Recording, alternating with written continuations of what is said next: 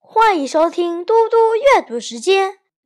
今天我要阅读的是安德鲁·克莱门斯的校园小说《一号教室》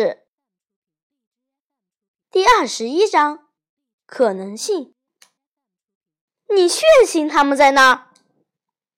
泰德不喜欢米切尔夫人提问的语气。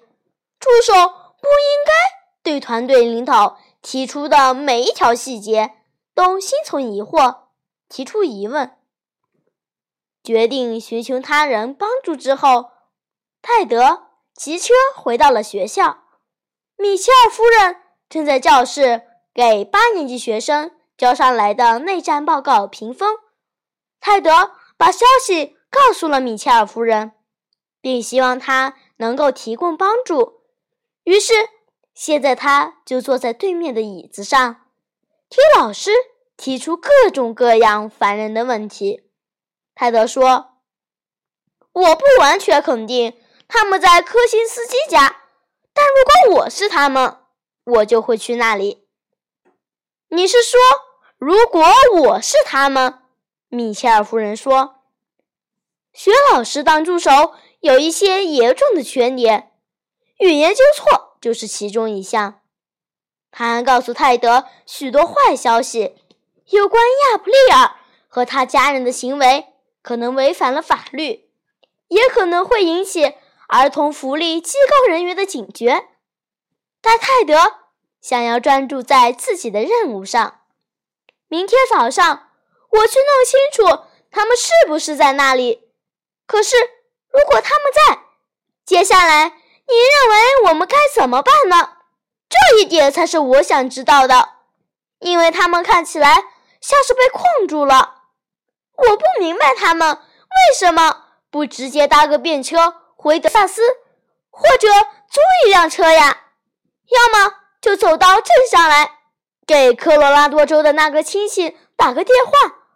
我真不明白。米切尔夫人说。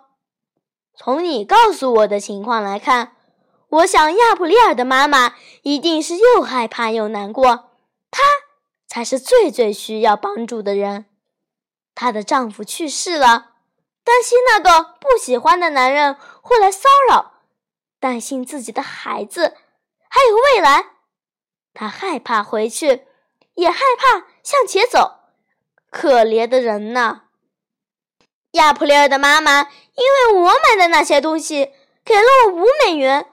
当时他说自己有钱，可以去自动取款机去取。你觉得这是真话吗？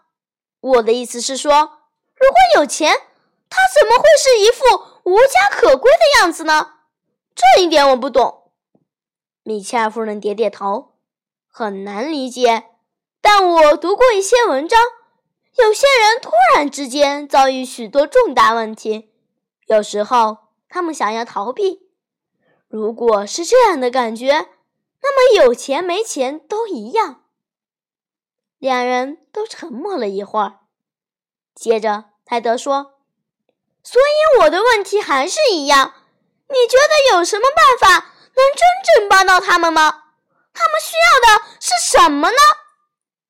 米切尔夫人停顿片刻说：“我想，他们需要的和所有人一样，一个安全的地方，一个有学校和杂货店的地方，一个能够提供工作的地方，一个能够抚养一家人的地方，一个受人尊敬的地方。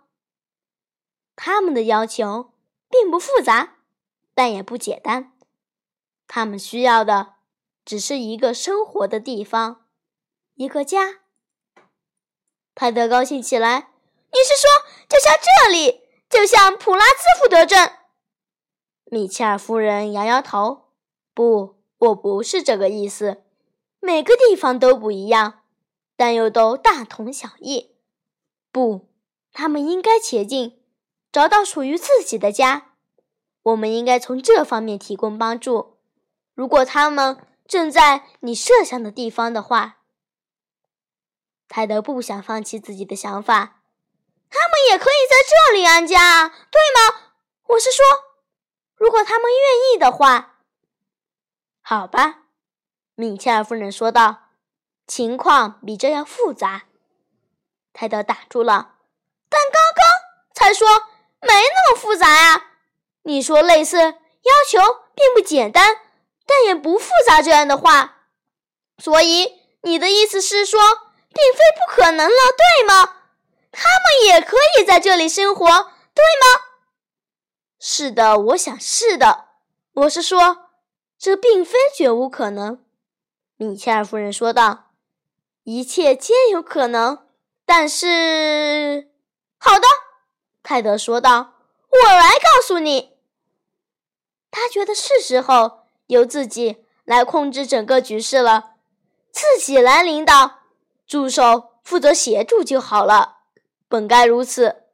他站起来说：“明天我去弄清楚他们是否真在我设想的地方，然后我们来看看有哪些可能性，或者说有哪些不可能。不过现在我干活要迟到了，所以我得走了。”他匆忙赶到门口，谢谢米切尔夫人，你提供了很好的想法，真的。明天再见。他走了，米切尔夫人不知该笑还是皱眉，所以她两种表情皆有：先是微笑，接着皱皱眉头，然后继续批改最后一份内战报告。泰德不用决定是该微笑还是皱眉，他喜欢刚才自己的主意，非常喜欢。他的想象力已经被牢牢抓住了，先是想法被吸引，接着整个心都被吸引了。虽然干活迟到会被责骂，但回家路上他一直在笑。